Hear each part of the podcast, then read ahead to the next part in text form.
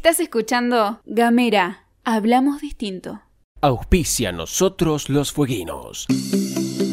Los concejales le solicitaron al Ejecutivo Municipal que informe la nómina de comercios inspeccionados, los negocios sancionados y los medios dispuestos para la recepción de denuncias por el incumplimiento de precios máximos establecidos en la resolución de la Secretaría de Comercio Interior dependiente del Ministerio de Desarrollo Productivo de la Nación y del Decreto de Necesidad y Urgencia. El concejal Juan Carlos Pino remarcó la importancia de tener información que demuestre cuáles fueron los factores que produjeron constantes aumentos en las grandes cadenas de comercios. Consejo Deliberante de la Ciudad de Ushuaia.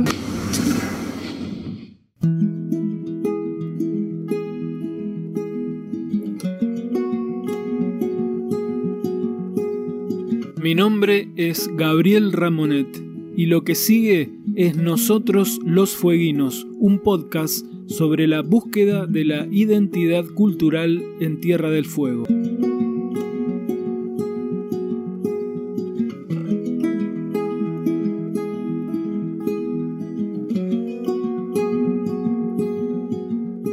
¿Cómo les va? ¿Qué dicen? Aquí estamos otra vez en este podcast de recipiente blando que se va adaptando a diferentes contenidos. Vamos a dejar esta vez y para otro momento las reflexiones sobre la búsqueda de la identidad de los fueguinos, las crónicas verdaderas y vamos a dedicarnos a la literatura, en este caso a leer un cuento, a dar a conocer un cuento. O quizá, dicho de otra manera, vamos a buscar esos indicios, esa incipiente identidad fueguina a través de un cuento. Y lo que más me pone contento es que no va a ser un cuento propio, porque un amigo de esta casa, como es el escritor Carlos Zampati, ha aceptado nuestro convite de la semana anterior cuando yo les pedí efectivamente a otros escritores, a personas que quieran compartir su material con nosotros, que nos lo envíen, y fue Carlos el primero que lo hizo con un cuento hermoso, cuyo título vale la pena una explicación. Ahora se las vamos a dar.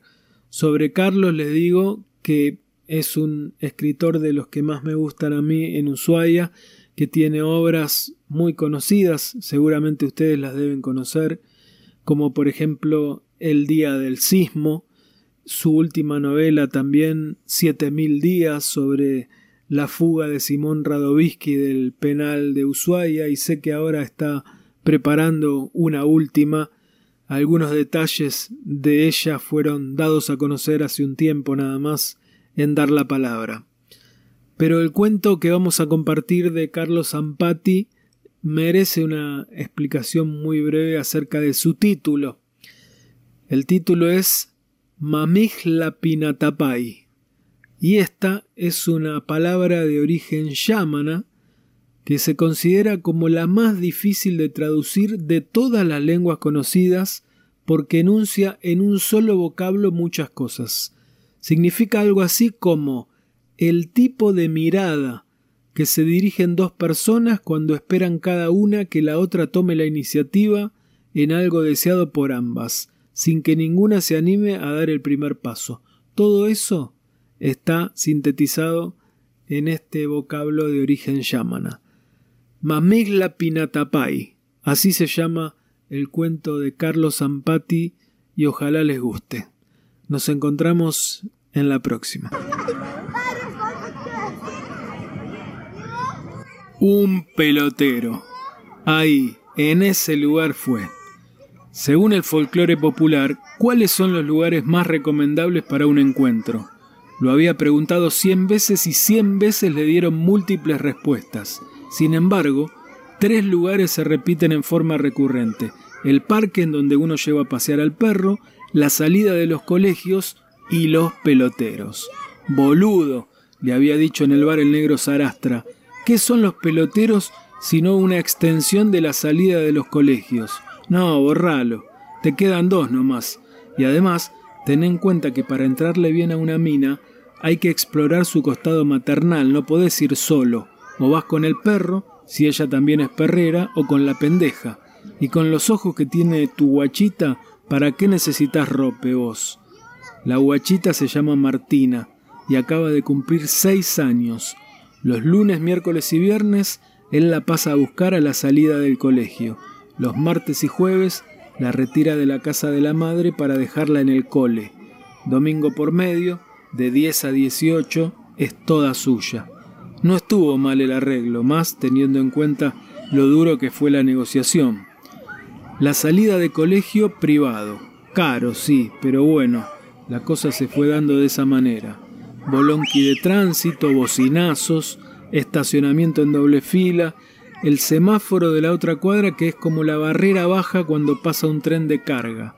Muchas madres ahí y unos pocos padres, aunque en la puerta del colegio casi todos esperan arriba del auto, también con estos días de mierda que nos trae el otoño de Ushuaia. Ella, la madre de Ezequiel, claro, también debe tener un arreglo con el padre del chico, pero, puta madre, Solo la ve en la salida de los viernes y en la entrada de los martes. El tipo debe ser alguno de esos pocos que a la mañana del jueves y a la tarde de los lunes y miércoles anda rondando por ahí, o a lo mejor se queda esperando en el auto. Para peor, cuando salen en patota con el apuro de agarrarla y besarla a Martina, no puede seguir con la mirada de Ezequiel para identificarlo que, dicho sea de paso, tampoco le importa un carajo el padre, ¿no? Pero los martes a la entrada y los viernes a la salida, sí. Aunque al pedo nomás por la bola que le da ella. Apenas un saludo descuidado, casi como con lástima, al fin y al cabo, es el padre de la compañerita de su hijo. ¿Cómo serían los otros días cuando la madre de Martina viene a buscarla? ¿Se cruzarán las dos madres ¿O es el padre de Ezequiel quien viene a traerlo y llevarlo? Va, especulaciones al pedo como si importaran. Pero ahora está ahí, en el entrepiso del pelotero, apoyado en la baranda, mirando el caos de niñas y niños que generan una bataola interminable. Era domingo, claro. El cumple de un compañerito de Martina coincidió con su día. Ezequiel también estaba, aunque no la madre, ni en apariencia el padre. Dejó a Martina temprano y hacía un rato que volvió.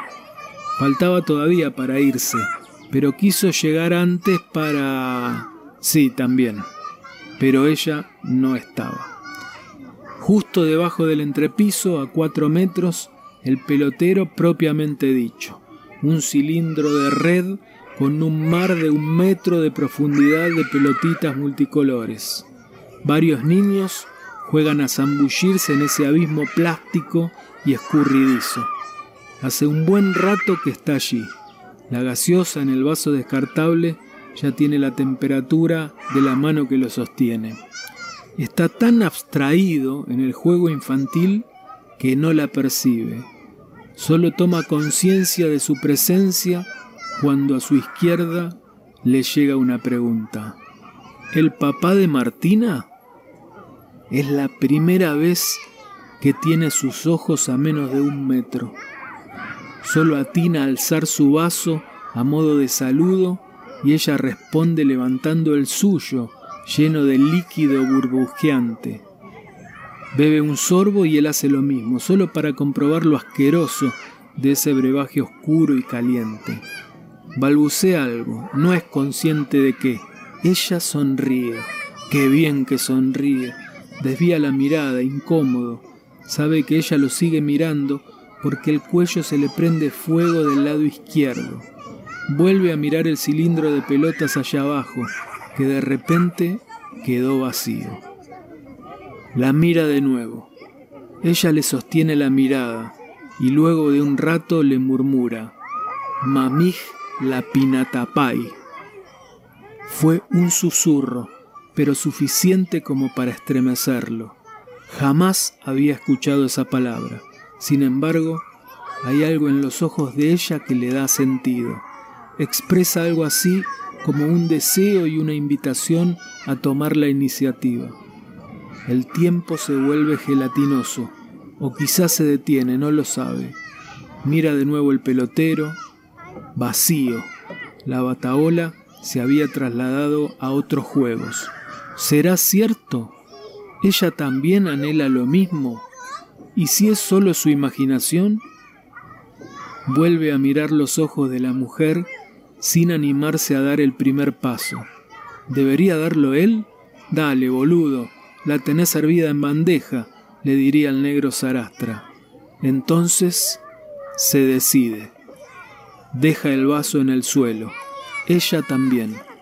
Se sienta en la baranda y espera que ella haga lo mismo.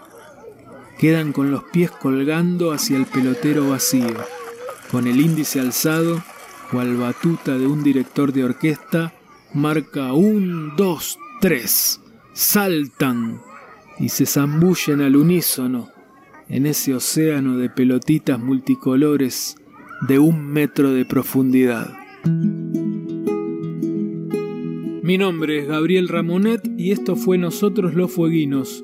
Nos despedimos escuchando a Ignacio Boreal y su tema Mi pueblo.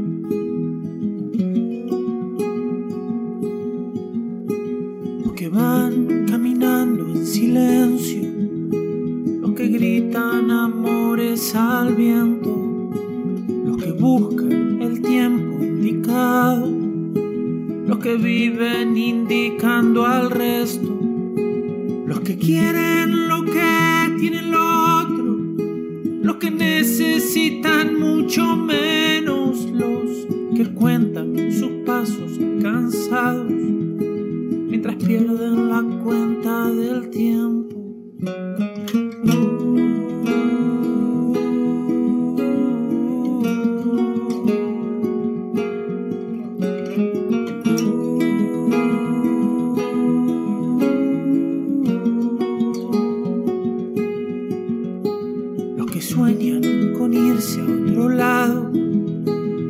hacen de este palmo su sueño, los que esperan pacientes sentados, los que matan por llegar primero, quienes luchan a viento y marea, los que dejan que los lleve el viento y los que caen del monte rodando, los que suben a costa del ruedo.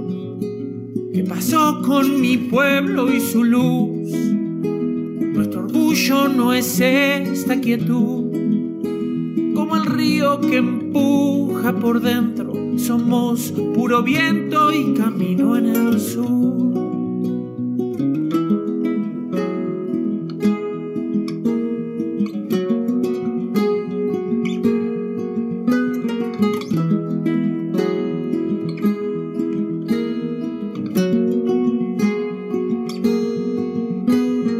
Llegan detrás de las cosas, los que cargan pesados recuerdos, los que prueban y a veces descubren, los que quieren tapar el acierto, los que sienten el paso del tiempo, los que callan y sufren por dentro y los eternos caídos del mapa esa inercia salvaje del peso.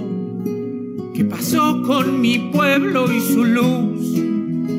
Nuestro orgullo no es esta quietud, como el río que empuja por dentro. Somos puro viento y camino en el sur.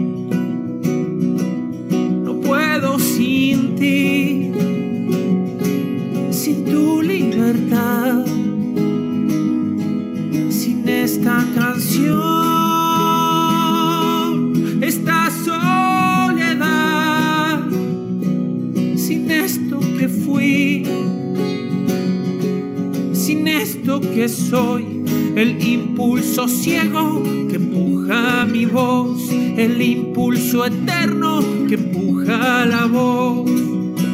¿Qué pasó con mi pueblo y su luz? Nuestro orgullo no es esta quietud, como el río que empuja por dentro. Somos puro viento y camino en el sur. ¿Qué pasó con mi pueblo y su luz?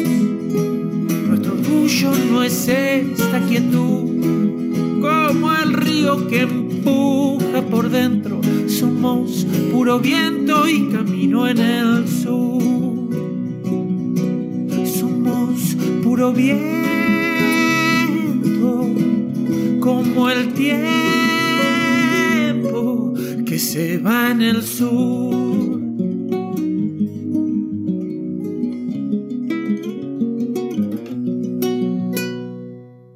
Auspicia nosotros los fueguinos. A solicitud del vecino Juan Vera, los concejales requirieron información sobre la construcción de la residencia del adulto mayor. El proyecto de resolución deberá ser respondido por el municipio, detallando la situación del predio, el responsable de la obra y la duración de la misma, debido a que en el año 2006 la Municipalidad de Ushuaia reservó un predio de 3.000 metros cuadrados para la construcción del edificio. Consejo Deliberante de la Ciudad de Ushuaia.